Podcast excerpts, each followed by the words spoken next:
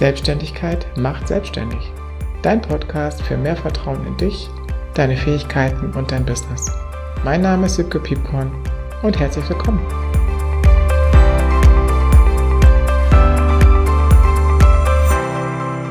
Hallo und moin zur Folge 11.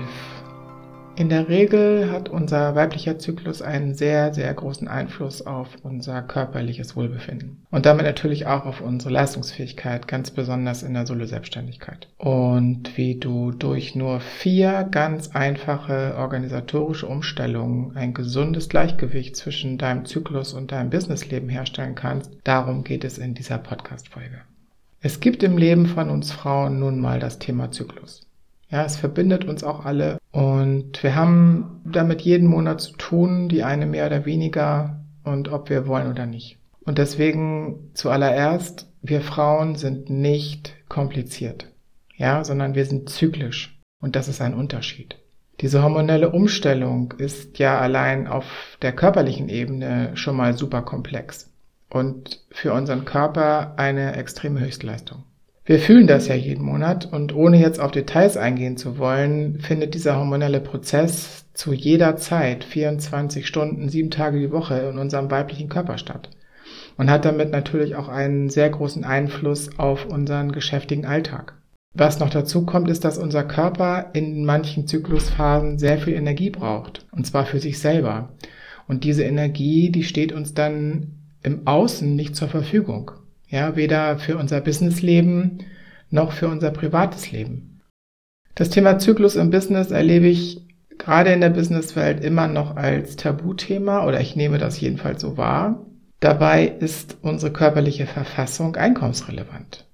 Ja, und ganz besonders wieder für uns solo-selbstständige Frauen, also wir, die alles alleine machen und die keine Angestellten beschäftigen, weil wir können uns nicht einfach für zwei bis drei Tage abmelden, ja, oder vielleicht für eine ganze Woche. Und also gerade wenn unser Business von unserer alleinigen Präsenz abhängt. Und bei mir geht es ja immer darum, sich in der Selbstständigkeit so viel wie möglich selbst bestimmen zu können. Und zwar immer mit deinem Business zusammen. Ja, also zu schauen, wo bist du wirklich zuständig und worauf kannst du selber den größten Einfluss nehmen.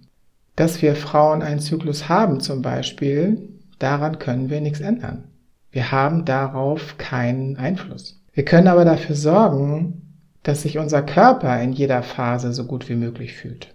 Und zwar indem wir unseren Zyklus an unser Business anpassen und nicht umgekehrt. Also nicht umgekehrt so zu tun, als würde es unseren Zyklus gar nicht geben. Ja, und uns durch, ja, durch bestimmte Phasen einfach durchzuquälen und nur körperlich anwesend zu sein, obwohl uns eigentlich danach ist, eine Wärmflasche zu haben, ein Sofa vor uns zu haben und am besten auch, sprich mich bitte nicht an, ja.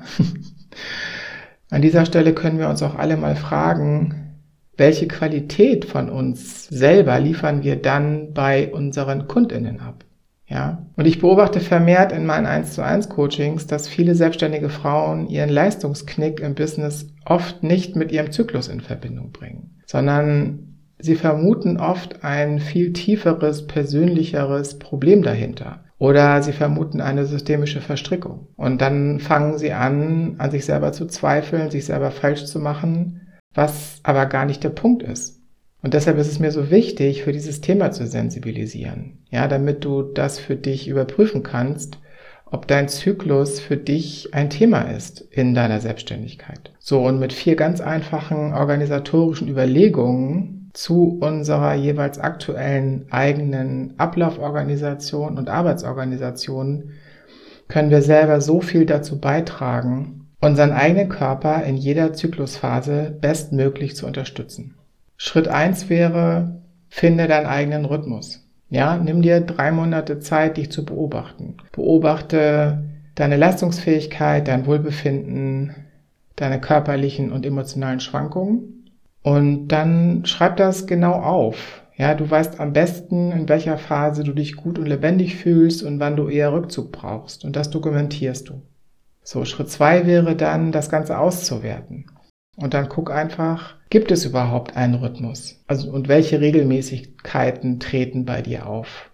Ja, ich habe das bei mir auch so gemacht, dass ich dann geguckt habe, okay, auf welchen Rhythmus kann ich mich am meisten verlassen? Also was ist wirklich so verlässlich, dass ich das auch unternehmerisch wirklich planen kann? Und ähm, mit den Ergebnissen kannst du dann deine vier Phasen so unterteilen, dass du jeder Zyklusphase eine bestimmte Farbe zuordnest und diese Phasen dann konsequent in deinen Businesskalender überträgst. Ja, so habe ich das gemacht.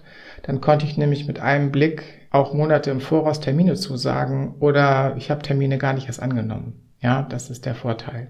Und im dritten Schritt fokussiere dich auf drei Businesswochen anstatt auf vier. Das ist jetzt meine persönliche Herangehensweise. Ich habe überall da, wo ich persönlich präsent sein muss, habe ich meine Termine auf drei Wochen reduziert, damit ich so viel Zeit wie möglich für meinen Rückzug in der vierten Woche habe. Ja, und innerhalb dieser drei Wochen bereite ich dann alles vor. Also zum Beispiel, was an Newsletter rausgeht, an Posts für Social Media und so weiter. Also alles, was in der vierten Woche, in meiner sogenannten Rückzugswoche, dann automatisiert veröffentlicht werden soll. Und das plane ich dann auch dementsprechend. So, da sind ja die Planungstools von heute, von Social Media und Co. also wirklich ein Geschenk. Ne? Genau, und Schritt vier, das dann einfach organisatorisch umzusetzen. Das bedeutet, deine Termine mit deinen Kundinnen, ob du jetzt im 1 zu 1 arbeitest oder in Workshops, da wo du zu 1000 Prozent präsent sein willst und musst und eben nicht nur körperlich anwesend sein willst, die habe ich zum Beispiel konsequent nur noch in Phasen eingeplant, wo es mir selber erfahrungsmäßig richtig gut geht. Das wäre zum Beispiel ein Tipp an der Stelle. Und in der Woche, in der sich bereits ein gewisser Leistungsknick ausmachen lässt bei dir, könntest du zum Beispiel vorausschauend dein Tempo rausnehmen und nur noch eine gewisse Anzahl an Kundenterminen und Veranstaltungen einplanen, mit denen du dich subjektiv gut fühlst und lieber ein bisschen Luft lassen. Ne? Und ähm, für die sogenannte Rückzugswoche würde ich dann empfehlen, nur noch konkret Dinge einzuplanen, die du in deinem eigenen Tempo erledigen kannst. Ja, ich habe zum Beispiel da so Sachen wie, ich kümmere mich dann um die Buchhaltung oder ich mache monatliche Marktanalysen. Ich kümmere mich um meine Zahlen, gucke mir meine Insights an, analysiere das so ein bisschen, lese Bücher, recherchiere und so. Also da darfst du gerne kreativ sein und immer, immer bitte auf dich hören, weil du weißt am besten, was du dir zumuten kannst. Ja, das sind schon die vier Schritte. Ja, und diese vier Schritte sind natürlich auch keine Garantie dafür, dass es immer zu 100 Prozent klappt. Ja, manchmal kommt einfach das Leben dazwischen, das ist ganz klar. Nur je öfter du das machst und je mehr du dich daran gewöhnst, wirst du ja auch mit der Zeit immer besser.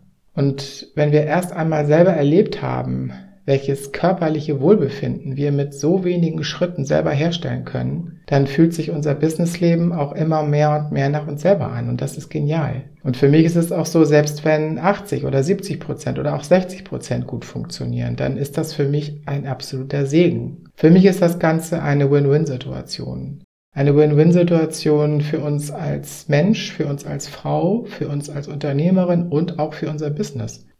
Und wenn alle davon profitieren, dann finde ich das einfach genial.